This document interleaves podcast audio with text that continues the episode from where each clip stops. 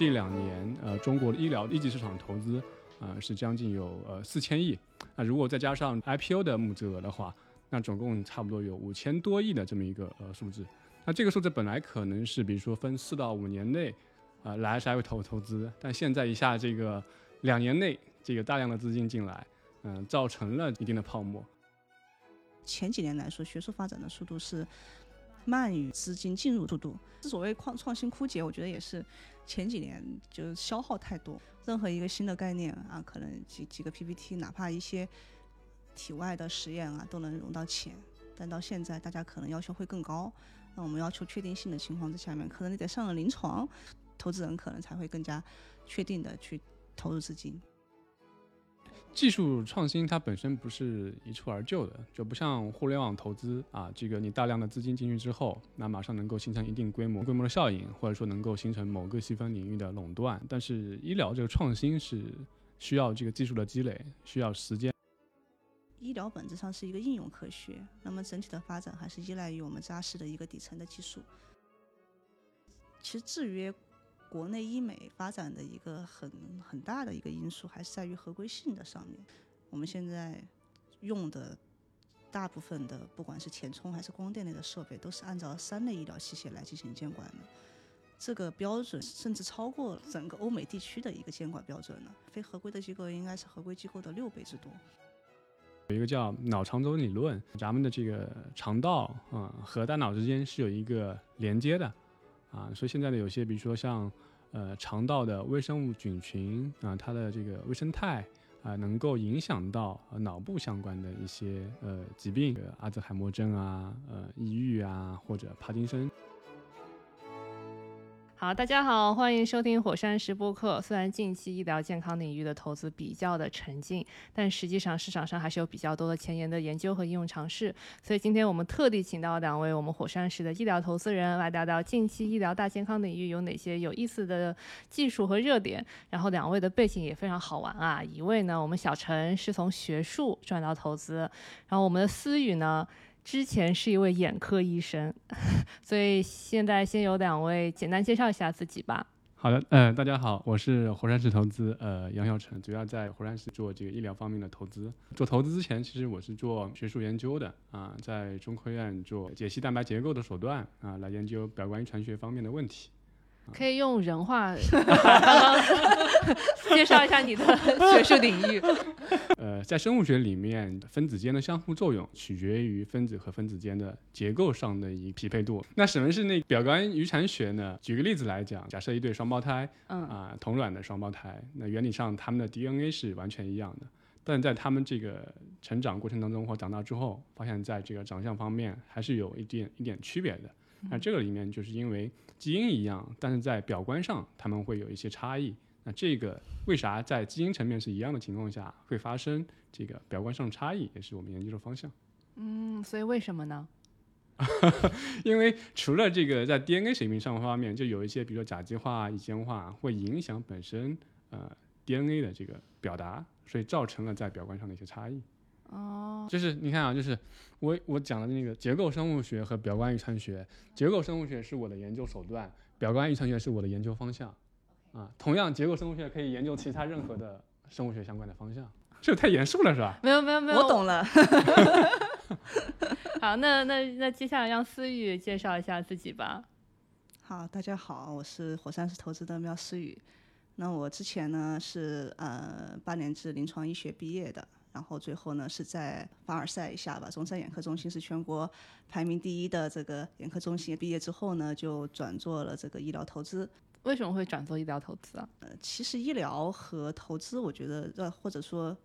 做医生、做医生和医疗投资，其实都在整个生命健康领域吧，都算一个参与者。那么更多的医生呢，他是一个啊，需要一个在一个领域做到很深，就更关注的是深度。那么现在其实三甲医院里面也是一个更加专科化啊、更加精细化的一个这样的大趋势下面呢，很多很多医生其实他在啊职业的后半段，他就只会关注一到两种疾病，那么他会把这一到两种疾病研究得非常透彻。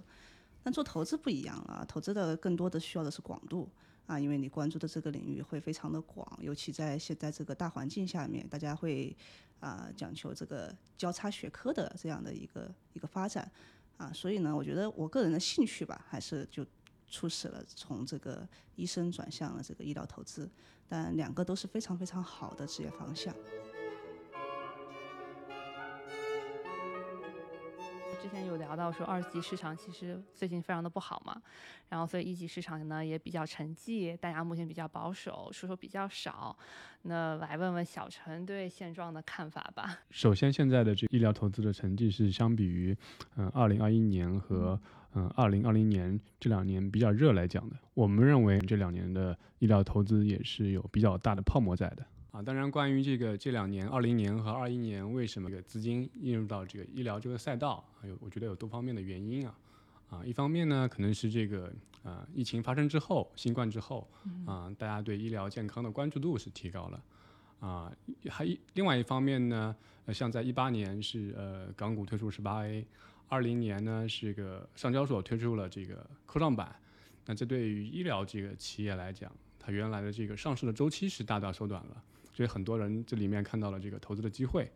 啊，第三点呢，就是也是跟经济的这个周期有关系吧，啊，医疗正认为是一个相对抗这个周期的一个赛道，所以在一九年以后，啊，很多的这个原来投呃互联网的这些机构或投 TMT 的机构啊，也是呃关注的这个医疗这个投资，所以造成了啊，二零年、二一年有大量的这个资金进来，啊，有一个统计数据啊，就是在这两年，呃，中国的医疗一级市场投资，啊，是将近有呃四千亿。那如果再加上 IPO 的募资额的话，那总共差不多有五千多亿的这么一个呃数字。那这个数字本来可能是，比如说分四到五年内啊来才会投投资，但现在一下这个两年内这个大量的资金进来，嗯，造成了一定的泡沫。那这个呢，就影响了有几个方面啊。第一方面呢，就是造成的项目比较卷。啊，举个例子来讲，比如创新药啊，现在一个靶点可能有啊几十家公司在做，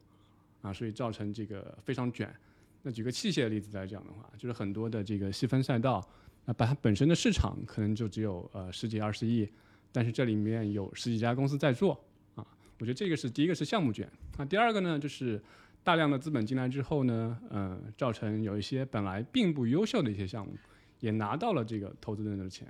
这里面可能以某种程度上造成了一定的资源的浪费，嗯，对于呃投资人也有一定的这个挑战。第一个，嗯，整体医疗行业因为泡沫有点大，所以整体估值会比较贵。那这样呢，造成很多的企业，嗯，在上市之后，很多在呃上市前两轮投进去的这个投资人也出现了亏损的现象，甚至有些个别个别项目啊亏到了 C 轮，呃，甚至 B 轮。另外一点，因为在上一轮的时候，项目价格会比较贵，那所以呢，现在的这个项目在市场上融资的时候，也会造成了一定的困难和挑战。对，那我再说一下吧，因为从历史来看的话，基础科学的整个研发必然是曲折的，那么一个技术的成熟，往往需要数十年甚至几十年的时间啊。那么我们现在，因为刚才刚才小陈提到的，我们前 M 可。二零年、二一年的整个热钱比较多，大家的这个风险偏好比较低。那个时候呢，我们其实很多很多呃尚未成熟的这个前沿行业呢，都已经啊融到钱，然后开始做产业化。其实可以看到啊，去年到现在啊，到到今年，很多很多纳斯达克的公司面临的破产或者管线失败后的一个停滞。那么其实还是说一个学术发展的速度，就在二零。嗯，前几年来说，学术发展的速度是慢慢于资金进入速度，那么从而导致到这两年，我们也明显感觉到我们这个出来，一个是出来创业的这个啊公司变少了，然后新的技术的呃出现呢也也相对变慢了。那么所以我觉得现在啊就在高峰期拿到钱的企业呢，需要更加扎扎实实的往前推进啊现在的管线或者现在的这个技术。那么在现有这个资金的储备之下呢，尽快达到这个 milestone，才能获得持续的一个融资。哎，那为什么你刚刚提到就是现在资呃技术的发展变慢了？就前几年把新技术全投完了，就前几年不该投的一些技术，它也被投了。嗯，就是呃，它风险它风险换一种讲法就是风风险会非常呃呃风险偏好会很技术创新它本身不是一蹴而就的，就不像互联网投资啊，这个你大量的资金进去之后，那马上能够形成一定规模的这个呃形成规模的效应，或者说能够形成某个细分领域的垄断啊。但是医疗这个创新是需要这个技术的积累，需要时间投入时间去这个其实就是这个原因，这是就所谓其实所谓创创新枯竭，我觉得也是前几年就是消耗太多。前几年大家对于风险的偏好是非常非常低的，任何一个新的概念啊，可能几几个 PPT，哪怕一些体外的实验啊，都能融到钱。但到现在，大家可能要求会更高。那我们要求确定性的情况之下面，可能你得上了临床，有了临床的数据，我们才会觉得啊，呃，投投资人可能才会更加确定的去投入资金。嗯那我是否可以理解为，就是前几年的话，就大家因为风险风险偏好低，所以就是可以有很多的资金去支持这些比较早的创新。嗯但是现在风险偏好变低了，所以没有钱去支持这些新的创新，所以导致创新的，呃，速度就越来越变慢，恶性循环，就没有钱，所以就没有办法的，就是推动创新，的发经济展。但是萧条的时候本来就没有就没有创新出现嘛，啊，还先温饱嘛。这个话 你就出来就完蛋了，政治不正确。然后又是因为没有新的创新，又导致有没又没有钱愿意要过来支持，所以就是一个恶性循环。对，其实前几年，但这反正咱们题外聊，就前几年很多拿到钱的企业，他不应该去拿市场的钱来做这个事儿，而是应该拿科研经费把它就是做到一个就是成熟阶段有一。些技术它距离产业化其实还有很长的距离，但是在嗯过去这个资本泡沫的情况下，也拿到了资融资，嗯啊，但它其实现在目前来讲，去产业化还是有比较较大的距离，所以现在这个融资环境不好，那很多投资人自然而然就不敢出手了。那那他们可以再去找科研方面的投，怎么投资吗可能呢？科研怎么会投公司呢？啊，就是科研经费国，就是国家的科研经费每年是有一定的量的嘛。嗯 OK，当然可以投，但是你的你的知识产权，如果投公司，它是属于公司的呀。啊，所以就有点不上不下、青黄不接的尴尬局面。对，所以就拿到钱的就踏踏实实往前做呗。如果融融达不到那个 milestone，你公司就没了；达到那个 milestone，你就再融一笔就好了。呃，首先我们觉得就是经经过这个这一波调整之后，呃，市场会回归理性啊、对于项目来讲，它整个的呃估值也会呃回归理性啊、那对于就是真正的这个优秀的创业者来讲啊，他们会能够呃跑出来啊。但对于目前的创业者来说，就是你就要规划好目前的账上的这个现金的储备啊，聚焦自己的核心的业务和产品啊，争取能够在细分赛道啊跑跑到前三名。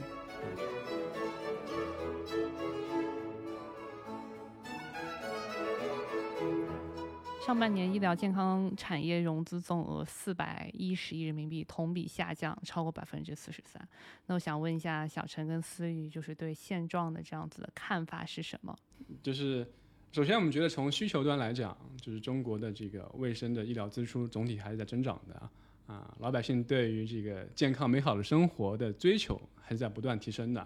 啊，所以从需求侧侧来讲，它的是不断还是一直在的啊。那么从本另外一个角度讲，抗周从技术期性的东西啊、这个从技术创新的角度讲啊，人们对于目前生命的理解还是处于早期的一个阶段。这个具体指的是什么？早期阶段是什么意思？目前本身就是科学层面对于人体的探索还处于早期阶段嘛，是这个意思。哦，有很多问题没有搞清楚嘛，OK 啊，就很多机理没有搞清楚，OK，搞清楚后，是吧？搞清楚了才会有更多的这样的不断的新的治疗方法、治疗技术出来。OK，现在有些声音是对医疗行业投资表示悲观，那你是什么样的看法？呃，我认为未来一到两年，整体嗯、医疗行业来讲可能会比较困难，很多公司会面临融资难和现金断裂的风险。但是对于我们投资机构来讲，觉得可能是投资的反而是最好的时点。首先，估值相比过去，呃、现在会回归理性啊。第二点，投资人来讲会有足够的时间去判断和甄别一个好的项目。第三点呢，对于呃创始人来讲，就是他们经历这一波的行业洗礼之后，也会变得更加成熟和务实。所以我们认为，未来一到两年反而是医疗投资的最好时点。啊，眼科耗材其实是医疗器材细分领域今年上半年融资增速第一的，融资金额环比增长一千五百零一，百分之一千五百零一，事件数增长百分之七十五那。个是也是一个它一个是它基数比较小嘛，但其实眼嗯科作为一个小的科室啊，这这几年的这个投资当然是非常非常非常非常热的。就你是怎嗯么解读这个数据的？这样吧，我说说我对眼科投资的一个看法吧。可以，可以。啊，首先我觉得眼科还是一个啊，眼科现在药和器械投资都非常非常的热。那么从我们的关注角度来说，我们其实还是最关注的是视光的领域。那么这也是眼科投资领域最大的一个一个方向。那么现在我们不仅在关注我们的嗯、呃包括近视防控和矫正，那么其实我们也在这个老老老龄化的前提之下面。老视，也就是我们通常所说的老花啊，也是我们目前关注的一个一个重点方向。那么一些药和一些啊器械在这个领域也都有了一定的发展啊，未未来还是可期的。那么大家投资眼科最多的一个一个词，一个关键词必然是国产替代，因为之前眼科的国产替代比例是在呃各大科室中算是比较低的啊，是国产替代进程比较慢的一个科室，所以最近的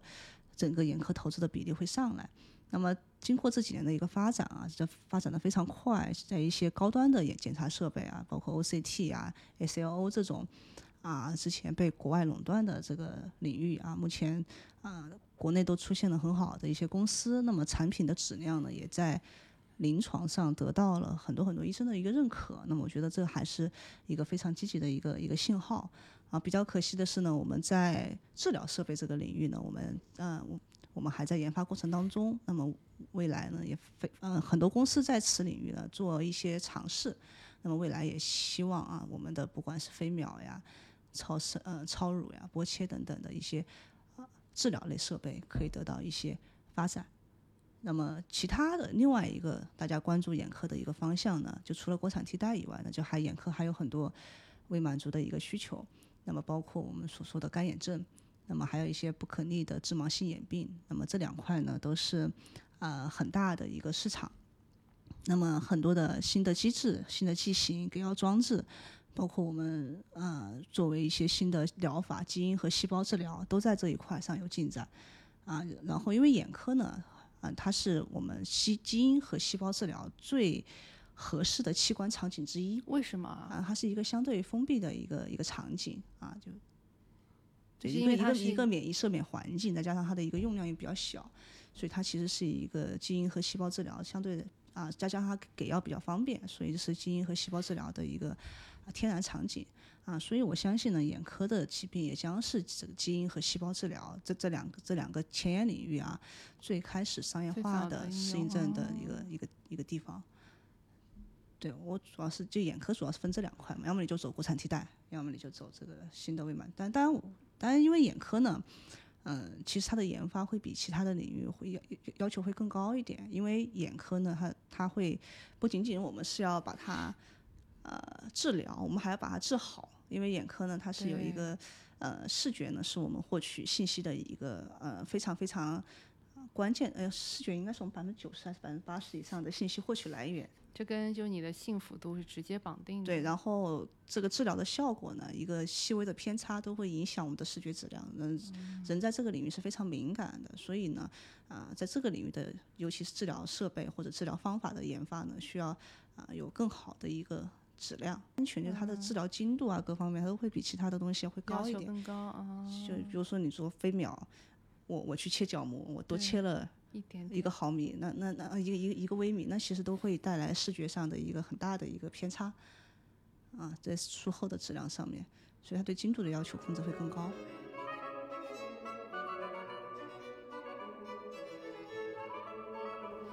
就是虽然大家比较沉寂啊，大家好像比较保守，但是市场其实也有蛮多有意思的项目。之前小陈在中午跟我们一起吃饭的时候有聊到过一个脑肠轴的项目，你可以跟我们分享一下这方面的观察吗？呃，对，就是最近其实有聊到两个呃项目，一个是是关于这个创新药，一个是关于呃器械的。我觉得项目本身还是这个比较有意思啊。啊、第一个药呢是关于这个呃治疗这个脑相关的这个呃疾病的，有一个叫脑肠轴理论，咱们的这个肠道啊、和大脑之间是有一个连接的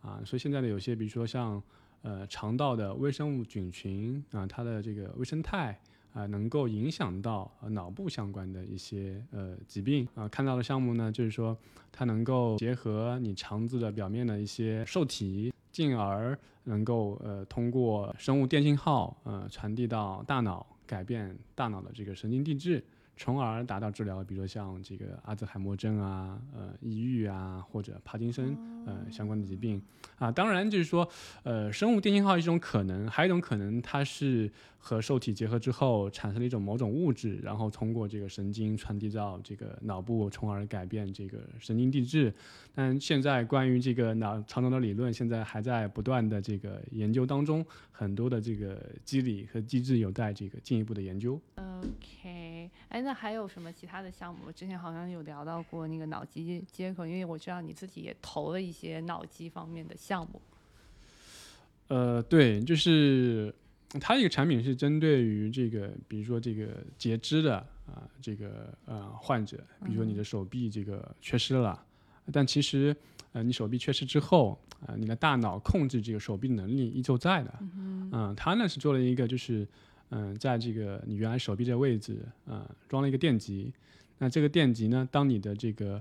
呃脑部想控制这个手的时候，那肯定这还你的手虽然是没有了，但是你的脑部依然能够发射这个信号。那这个电极呢，能够感知这个信号，然后呢，它能够呃分析这个信号，你这个呃脑部是想要这个做出怎么样的一个手部的一个动作。那它呢，把这个信号啊。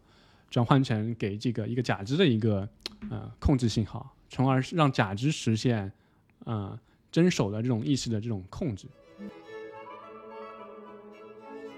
我们来聊聊近期的医疗领域一些比较热门的话题。那第一个就是所有人都非常关心的减肥神药。思美格舞台，对于一些之前没有听说过斯美格舞台的同学们，我先简单介绍一下。马斯克之前不是很胖嘛，那突然间他变瘦了，那他在推特上面说啊，我就吃了这个药，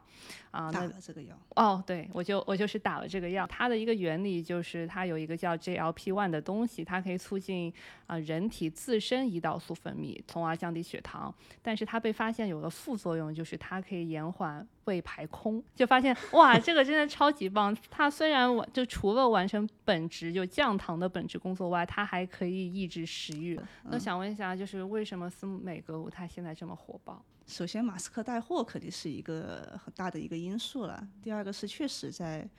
欧美地区吧，这个呃肥胖症、这个适应症都有都都有获批，那么安全性和这个疗效上面都得到一定的这个保证吧。然后第三个呢，就是口碑效应呢，因为有非常非常多的第一批都是医疗从业者啊，包括身边有很多医生朋友和这个医疗投资人都开始使用这个药啊，大家看到一个立竿立竿见影的效果啊，所以这个药就会持续发酵，然后再经过小红书啊等等的一些宣传，所以这个药就变成了神药啊。目前在国内的这个市场上吧，应该说大部分百分之七八十的这个。量都是用在了减肥领域，而不是我们的传统的糖尿病的治疗。那您自己作为医生，曾经的医生，你的态度是什么？呃，首先它肯定是一个处方药，然后在使用过程中也啊不可避免的会有一些不良反应。那么报道最多的还是消化道相关的一些不良反应吧。所以在使用过程中呢，首先还是建议大家啊遵从医嘱，然后在严格的适应症控制下面。来使用这个药，减肥首先是个肯定是个大的这个市场啊，需求啊，啊是个大非常大的一个一个一个需求了，确实有各种各样的这个手手段了啊。斯美格鲁肽的推出呢，确实给了这个广大的这个这个有肥胖焦虑的人群一个不错的一个选择啊。那从本身这个呃肥胖治疗这个角度，除了斯美格鲁肽注射的，呃可能过去也有一些其他的一些呃小分子的药物啊，当然还有一些器械。嗯，比如说一些在胃里面放一个球囊，然后来减少这个本身胃的体积，从而嗯降低这个对食物的摄取。当然还有一种其他的一些口服的小分子或者其他的物质，啊，口服之后可能能够在胃里面膨胀，啊，占占了胃的一个体积，啊，或者说嗯在胃的表面或者肠的表面附着，从而减少了对这个食物的吸收。啊，其实现在嗯减肥手段还是比较多。啊，斯美格鲁肽这个这个广大的这个欢迎，就是刚刚思雨所说的几点，我觉得有很大的也有很大的关系。哦，就是你刚刚说到有一个小球放到胃里，然后它会膨胀，对，那个东西是什么？那这个好像是听说比较少一点蛮多的。啊，是吗？就是效果没有那么立竿见影。对其实所有的产品一旦有了疗效，才会有一个大的放量嘛。有斯五格鲁肽，它其实是单纯的减你的肌肉，呃，减你的肉的。然后，但是就现在的人，他们不仅追求瘦，他追求的是有力量感的瘦，就他不光有要瘦，他还要有肌肉的线条。所以有没有一种，就是它既让你减肥肉，还可以让你增肌肉？斯美格鲁肽，我们减肥的主要的目的肯定还是希望减掉更多的脂肪。对，但你在这个能量摄入这个控制下面，你不可避免的你会影响一些肌肉的一些减少。当然，这也是呃斯美格鲁肽除了目前我们知道的这个消化道的不良反应比较普遍以外，还有一个大家会关心的一个点就是说反弹。很多很多的这个在使用之后，如果你不能保持一个好的生活习惯，那你不可避免的很快就会出现体重的一个反弹。那么当然，大家也会看到这一点啊，就最近呃，李来花了十九亿美收购了一家公司，那么它的一个核心的这个管线呢，最开始的研发就是用于治疗这个肌肉减少症的。那么这个药呢，目前也在呃跟斯美格鲁肽联合，在减肥这个适应症上面做二期临床。嗯，希望有越来越多的这种产品可以出现，那么我们未来才能实现躺平减肥。就是躺平减肥加躺平增肌。呃，希望能达到这样的效果。这是一个美好的愿望。对，现在因为也在，呃，也在临床试验过程当中，可以期待一下它的一个一个疗效。那么国内也有一些啊、初创公司开始在这个领域进行一些布局。嗯，我我觉得未来啊，这这句话讲讲讲不讲？我觉得未来可能是美格鲁肽会作为减肥的一个像 PD one 一样的基药。你解释一下 PD one 是什么 PD one 在肿瘤领域就是一个万万能搭配药，就所有的疗疗法都会和它来结合，因为它效果太好了，但它肯定在各个方面它有不足，那么大家会针对它的不足在做各个方面的补充。就它在可能在新的发现之前，大家都会想着我怎么来和它做联用，来开发更好的一个一个减肥的效果。OK，嗯，那我们再往后聊好了，我们聊一下医美。那又但是我是我说，对，但我觉得医美就是它其实不是一个严肃医学，它更加像是消费领域的东西。其实医美这几年还是一个比较热门的一个一个方向。那么因为啊、不管是 A 股还是港股上都涌现了一批还不错的公司嘛，大家的关注度也是非常高的。那么整体医美的增量呢，其实还是来自于轻医美。那么这几年的比例呢，上升的非常快。那目前的这个比例呢，已经超过了百分之八十。啊，甚至可能到百分之九十这样的一个一个情况啊。同时呢，在这个啊比较比较在在这个大前提下面呢，它的客群也在逐渐的往下走，就年轻化是它的一个一个趋势。那么三十岁以下的已经成为了啊轻医美的一个主流人群。轻医美里面是不是也分光电和填充这两个大部分？嗯，对的，就基本上现在呃会分为这两大块吧。然后从从这个市场的容量来说，基本上也是呃一半一半的这样的一个情况。那么这也说明了这个这两块它并不是相互排斥的，更多的它们是一个呃相互补充、联合使用的这样的一个状态。填充吧，主要就是说我们常规的大家认识下的透明质酸、胶原蛋白和再生材料。那么目前也涌现了啊、包括什么爱美克、华西、聚酯锦波等等一批比较优质的这个上市公司。嗯，光电主要是通过光、声、电、磁等等的这种能量的能能量的手段来进行的一些医美项目。那么常规大家比较呃熟熟悉的呢，就是光子嫩肤、热玛吉、超声炮啊，包括黄金微针等等，都属于这个领域吧。光电其实我觉得国内还是有有有一些机会的，而且近年来呃也出现了一批比较优质的国产企业。那么国内的公司在数字化和智能化这块，我觉得做的还是比较好的。那么更多的能结合到一些 AI 的智能诊断以及这个个性化方案的一个定制吧。说，嗯、其实其实制约国内医美发展的一个很很大的一个因素，还是在于合规性的上面。啊，因为其实目前可能大部分的还是一个非合规的机构，我们非合规的机构应该是合规机构的六倍之多。哇，所以在呃这个领域里面，这几年国家也是加大了一个监管。当然，从上游的角度呢，我们现在呃用的大部分的不管是填充还是光电类的设备，都是按照三类医疗器械来进行监管的。这个标准已经呃甚至超过了欧整个欧美地区的一个监管标准了啊，所以在这个过程之中，当然会有一个呃合规逐渐建立的过程吧，所以才会未来可能会有一个更好的发展。那么从轻医美的角度来讲，填充和光电是大家两个比较关注的一个一个领域吧。当然，第一个是大家的需求更多了，它并不是一个存量上的替换。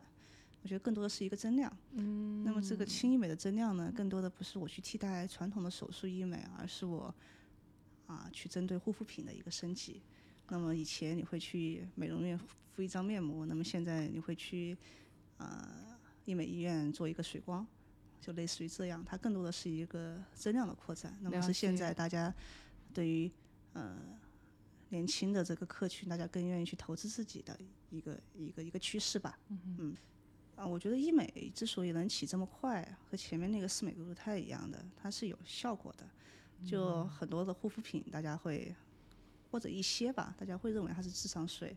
但其实医美它能起这么快，是真的，大部分都还是有一定效果的。那无非是在安全性、合规性上面的一个平衡。你们个人希望在未来可以得到比较大的发展领域是什么？嗯就从我个人角度来说的话，从目前看到的一些情况，我个人觉得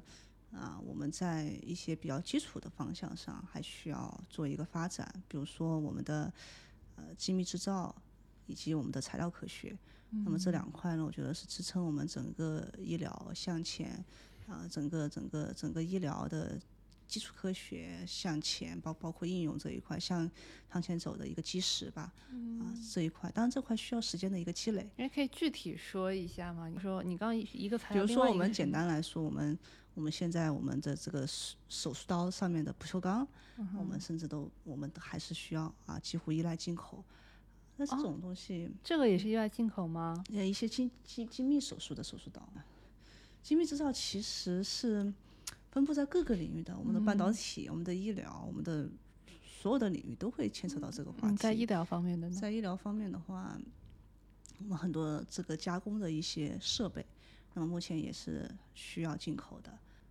工工业级的很多都国产化了，但医医疗级的很多都是依赖进口的。嗯，因为我想起就是之前王晨辉投的那个那 Alpha 灿，他不是做透镜的嘛？嗯，他那个透镜还有一个应用，其实就是内窥镜上面的。对的，对的，就是这种小的部件很多都是被卡掉的，然后这种其实都是涉及到精密制造的领域。嗯，其实精密制造和材料学和硬科技的卡脖子是完全相通的。嗯，然后这些又对其他的所有学科，无论是医疗。对，还是都是有关的，都都都是相关的。那么这也是，